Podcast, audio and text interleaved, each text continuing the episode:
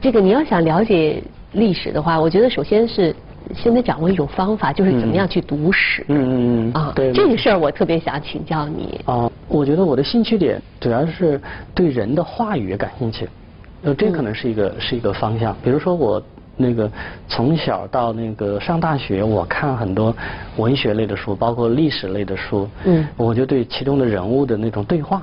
嗯，呃，比感兴趣，因为我自己是一个很木讷的人，口才很差，所以我就想看别人怎么说话。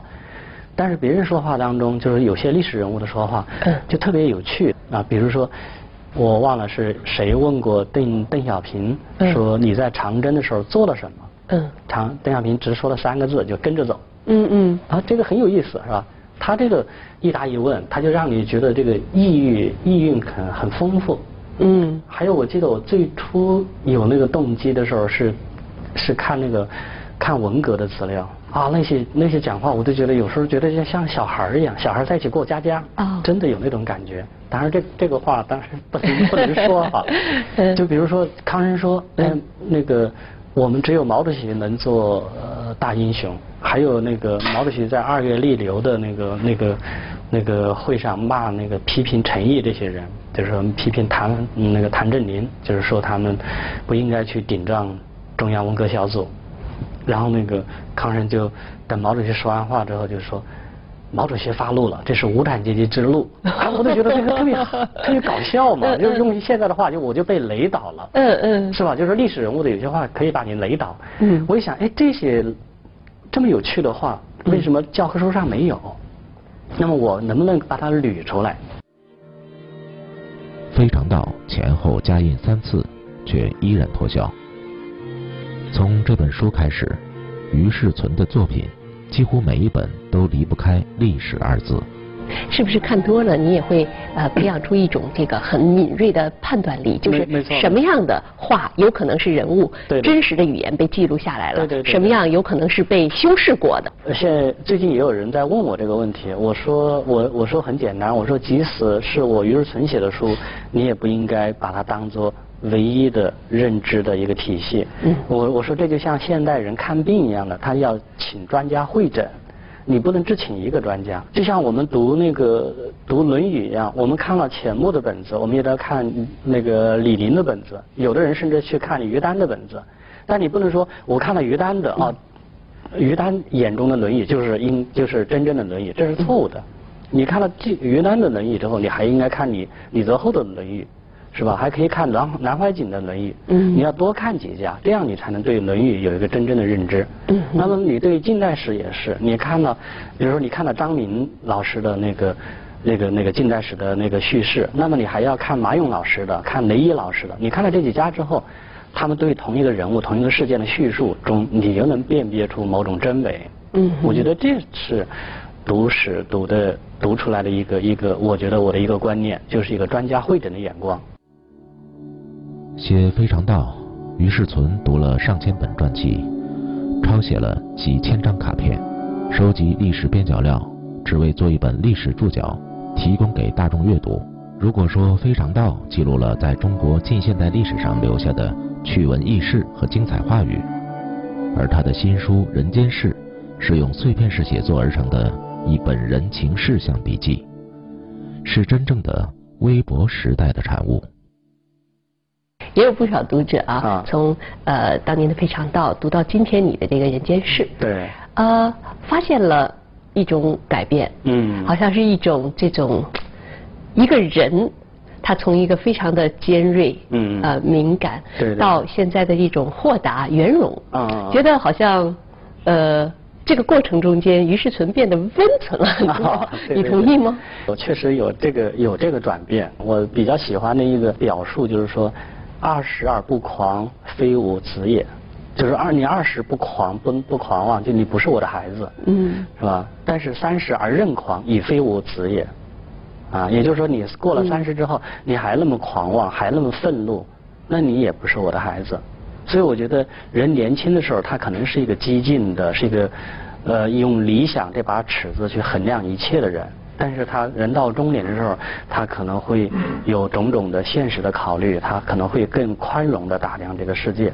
所以人间事就比非常道可能可能在某种意义上叫那温润了许多。洁净精微，洗心退藏，这是于世存喜欢的一句话。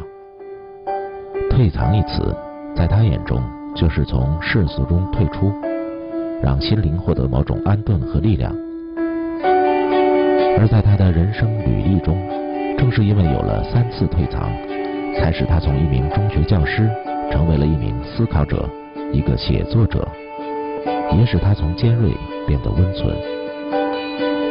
一九六九年，于世存出生在湖北随州的一个小乡村。他一路求学，十九岁的时候考入中国的最高学府——北京大学。你是你们家祖上对对对出现的这个学学识最高、考上最高学府的，是不是？这这对于当时的家里来说，应该是一件大事儿，对吧？那当然，那当然是我父亲。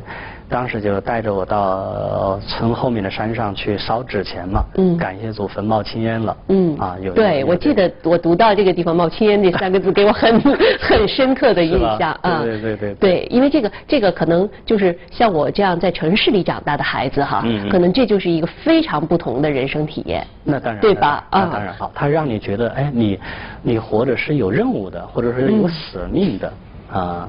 就是说，你你你应该去寻找你的使命，去完成它，才不辜负这个这个家族、这个村、这个这个这片地区的一种厚望。一九九二年，邓小平南巡，中国的改革开放进一步深化。那一年，于世存二十三岁，刚刚完成北京大学的学业，被分配到了北京一所中学任教。教书育人，这也是。既名正言顺，又又让人很尊敬的一个职业。但是当时是对我们是反而是一个打击，因为八十年代大学生他在那个他在那个制度安排上他是属于国家干部，嗯，所以国家干部从地方的，比如说从我们农村的孩子的角度啊，他考上北大，那出来绝对就是国家干部，就应该分机关，嗯，就应该去去吃香的喝辣的，好属于这一类的。而且从我自己的内心的角度讲，就是说。哎，我说我那个那个这么爱读书的人，从小学读到那个，而且读出来了，读到了读到了北京，读读完了大学。嗯。哎，我我一直在校园里面生活了这么多年，我我应该出点校校门才好。嗯。结果还是进了进了校园。嗯。所以那个时候也有点不安心。嗯。所以在在中学教书，其实教了两年就没有教了，就等于就自动离职，就下海，在九二年就下海。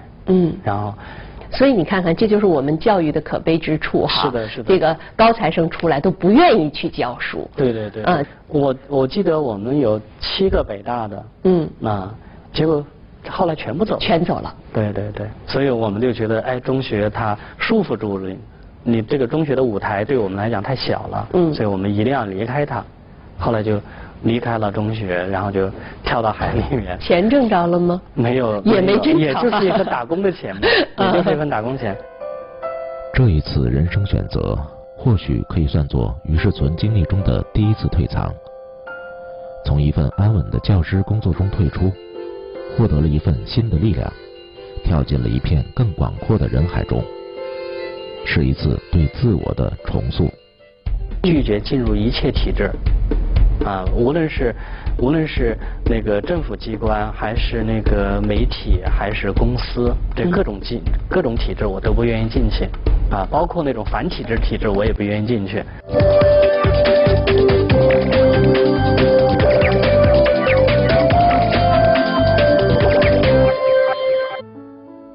一九九四年年底，认为自己下海经商并不成功的于世存，进入了《战略与管理》杂志。从普通编辑一直做到执行主编，度过了他文化生涯中重要的五年。我没有进战略管理之前，只是北大中文系出来的一个读过诗歌、读过现代派小说、啊读过一点文艺理论的人，是吧？顶多读了一点哲学和历史类的东西。但是你进战略管理，你的思维训练就一下子受到了拓展。嗯。你就要想到，啊，你要有经济学思维，你要有社会学思维。是吧？你还有法学的思维，让我从一个，我觉得从一个纯粹的文人，可能变得变得有点厚度，或者有更丰富了。两千年，新世纪来临，于世存却选择了离开战略与管理，引发了人生的第二次退场。这一年，他三十一岁。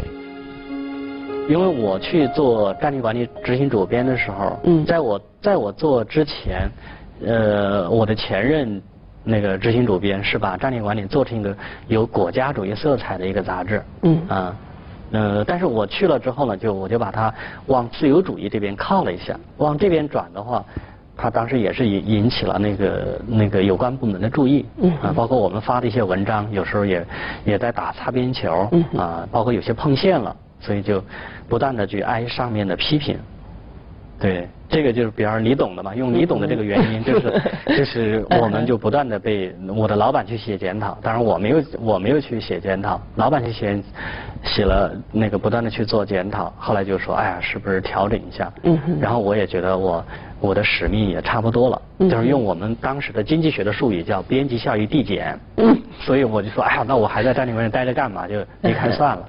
就顺便也给老板一个台阶下嘛，嗯，所以就离开了，就退出了战略。离开那是应该是哪一年？两千年。两千年。对对对。好，你看两千年，这个人类迎来了一个 又一个新的千年。对对对。所以那个时候你一定会不不断的在思考。对对。我接下来的路何去何从？啊，应该做什么？是吧？对对对。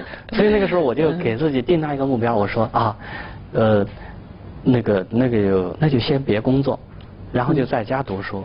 然后读书的过程中又，然后又开始对对各种体制很很反感了，所以我那个时候就给自己下了一个下了定下一个决心，我说拒绝进入一切体制，啊，无论是无论是那个政府机关，还是那个媒体，还是公司，这各种进各种体制我都不愿意进去，啊，包括那种反体制体制我也不愿意进去，所以那当时我给自己设了这么一条线。从那个时候开始，直到现在，于世存一直以自由的状态生活着。但很多人还是忍不住会问：精神自由了，难道生活上没有压力吗？难道没有因为生计所迫而产生的难堪吗？当然，当然，肯定都会经过。都会经历，有我当然有有我身边的很多朋友认为我的苦头有很多是我自找的，对对对，这个我也承认，就是我太折腾了，可能。文人的清贫是是是自己可以最为之骄傲和自豪的一个符号，对吗？呃，你说的你说的这个要分分两个角度，我觉得你这个对很多那个学文的人是一个很大的鼓励，真的是很好。但是很多人说我们文人容易三三腐啊。啊，容易迂腐啊，嗯，嗯，这这也是一方面，但是就是对内心的感受，有时候又说我们文人容易清高啊，说内内心里面其实并不那么清高，只不过你你没有文人再不清高的话，是 是那还叫文人吗？对对对对，其实其实从我来讲呢，我觉得我不是一个纯粹的文人，也在这儿，因为我不仅仅是有清高的一面，嗯，但是同时我也有一种不服不甘心的一面。是吧？比如是，比如说的这种不甘心是。比如说我们我们我们毕竟是哎考上北大的人哈，天之骄子，而且对自己的智力啊，对自己的那种那种那种那种那种呃创造力还是有底气的。我就觉得哎，凭我们的智力和创造力，在这个社会上应该能让能够也能够活下来，甚至能活得很好，是吧？这我。所以，我我我虽然说啊，君子应该顾穷，文人应该也顾穷，但是如果我们有有有机会让自己施展自己的才华，为为社会承认的时候，那么我们其实不也是有收获的吗？所以我觉得这是分两说。这一次退藏持续了五年，之后的两千零五年，于世存的成名作《非常道》一书面世。一出版就迅速占据中国各地畅销书排行榜前列。二零一一年的时候，那个时候读我《非常道》的书的人已经都大学毕业了，那当年的高中生们，他们就曾经找过我嘛。他说：“哎呀，于老师，他说，他说没有想到这今天能借你这个活人。他说，二零零五年我们还是高中生的时候，我们读你《非常道》，那都傻掉了。嗯，他说读了完之后才发现那个历史教科书那个东西，嗯，他。”他是他是另外一个东西，他说他的内心中的史观呢就全部轰坍塌，他要经历一个重新建立的过程。我说那就很好，非常大对你有这种作用。其实你自己本人也一定是经历过这样的一种内心的震撼，就是发现以往所学的历史所建立起的那个历史观，那当然，那当然，突然间对，比如说，比如说那个。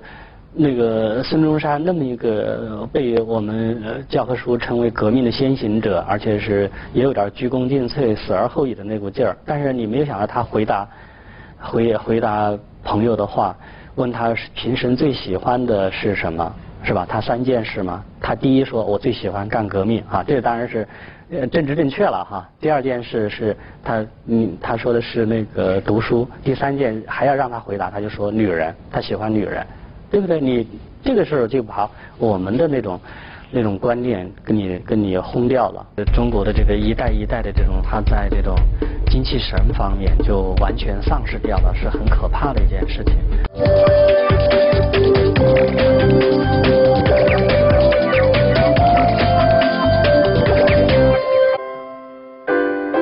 《非常道》出版之后，几乎在一夜之间，于世存名声大噪。但就在两年后的两千零八年，三十八岁的他离开了繁华都市，离开了喧嚣人群，去了独处一隅的大理。这是他人生中的第三次退藏。为什么会去大理吗？我这个挺好奇的。去大理那个主要是一方面是我觉得我写了《非常道》之后，我觉得还不足以让我自己得到安顿。嗯。啊，就是有很多学问上的、有很多思想上的问题没有做到彻底的解答，所以我说我还是应该继续读书。所以在北京肯定是，嗯，肯定是读书这个环境不是很好，所以那我还不如去放弃北京生活，到那个外地去。生活几年，这点也挺可贵的哈，就是一个一个人能够不断的在审视自己，嗯还会怀疑，还会提问，而不是就被那种孤独已经弄得对对，热气腾腾的，然后就开始指点江山了。我觉得这个真的是挺难得的。比如说我我我我离开北京之前，我可能就认为在中国做一个自由主义知识分子，可能是一个是一个既政治正确也知识正确的。是吧？作为一个五四新文化的传人，比如说我在北京的时候，那那那个像上海的张志雄，他来北京跟我们聊天，就就为为文革就能把桌子掀了，是吧？然后离席而走，就是为这些事儿。然后你在大理在回看这些故事的时候，你觉得很很好玩儿你就会加会更加宽容的看待这些问题。同时，你你也会想，你自己应该站在一个。什么样的情境里面更好？于世存认为，人都应该有两次出生。大理时光让他感觉获得了第二次生命。应该说，这一次的退藏是真正符合他心目中退藏之含义的，从世俗当中退下来，得到某种安顿，得到某种力量。当新世纪第二个十年来临时。他如新生般重新站在了人们的眼前。回来会有觉得不适应吗？回来也在隐居了，就是比如在大理隐居，其实回北京也算隐居。哦。因为这次是隐于市了。对，这次是隐于市，因为就是没有那些热闹了，那些热闹就好像自动的从我身上消失掉了。嗯。所以能在北京也能够坐得住了。嗯，所以这也是我在北京，就是从一零年到现在这几年，就能够对，比如说对中国的易经、对中国的上古史的研究，能够出现一些我我自己认为是一个突破性的进展的原因，就是能够在北京也能够真正做出一点那个学问来，我觉得也也是很有意思的。其实刚才跟你谈，我也非常受启发，嗯，就是一种一种放弃的勇气，是是，呃，一种一种。停下来，再重新审视和重新去思考的，对对对，这样的一种空间啊。因为其实，呃，我记得有一次一个杂志采访我的时候，他问，他说，呃，就我们那是那次是谈奢侈品，我说，他说你觉得这个就是你你你最向往的人生最大的奢侈品是什么？嗯，我想了半天，我说我觉得。对我来讲，最大的奢侈应该是放弃。哦，对的。虽然我当时这样说，但是我到到现在为止，我觉得我仍然没有没有能够做到。嗯嗯嗯。就是既没有这种勇气，似乎也也一直在惯性中，好像没有没有突然间的一种一种足够的力量。对对啊。对。有人说于世存是高傲的，在写《非常道》时，他不会开罪于人。我不喜欢中国知识界的某些人，觉得他们不配看我的著作。在他的著作里，一以贯之着启蒙精神。他时常说。今天知识人也好，文化人也好，应尽的责任不够。在这个特别的时代里，不该把自己放在学者士的层面，像冬眠一样宅着。这个这个很多人都很悲观嘛。他比如说像包括像我的老师钱理群老师，还有社科院的那个学者资中云先生，他们都很悲观，就认为这个这个中国的这个一代一代的这种这种。这个人，他是他在这种精气神方面就完全丧失掉了，是很可怕的一件事情。但是，我我我对这个问题并不并不那么悲观。我觉得有点像像当年的这些真正的儒家，比如说像马一浮先生、熊十力先生这这些人想的一样。我觉得，即使一个这个这个中华这个文明，即使。再乱，或者说这个这个社会道德再滑坡，精神再衰败，但是他的这个他的这个不仅仅他自己的经典在，就是周边民族文明的这个原点也在。只要这些原点在，就是说总是有总是有心灵精神跟它碰撞，然后就像种子一样，还是能长成参天大树。结心精微，这个还是指一个人的精神状态。嗯。体会自我的状态，就是他道道家他有一种功夫，就是就是就是呼吸之间，你越来越能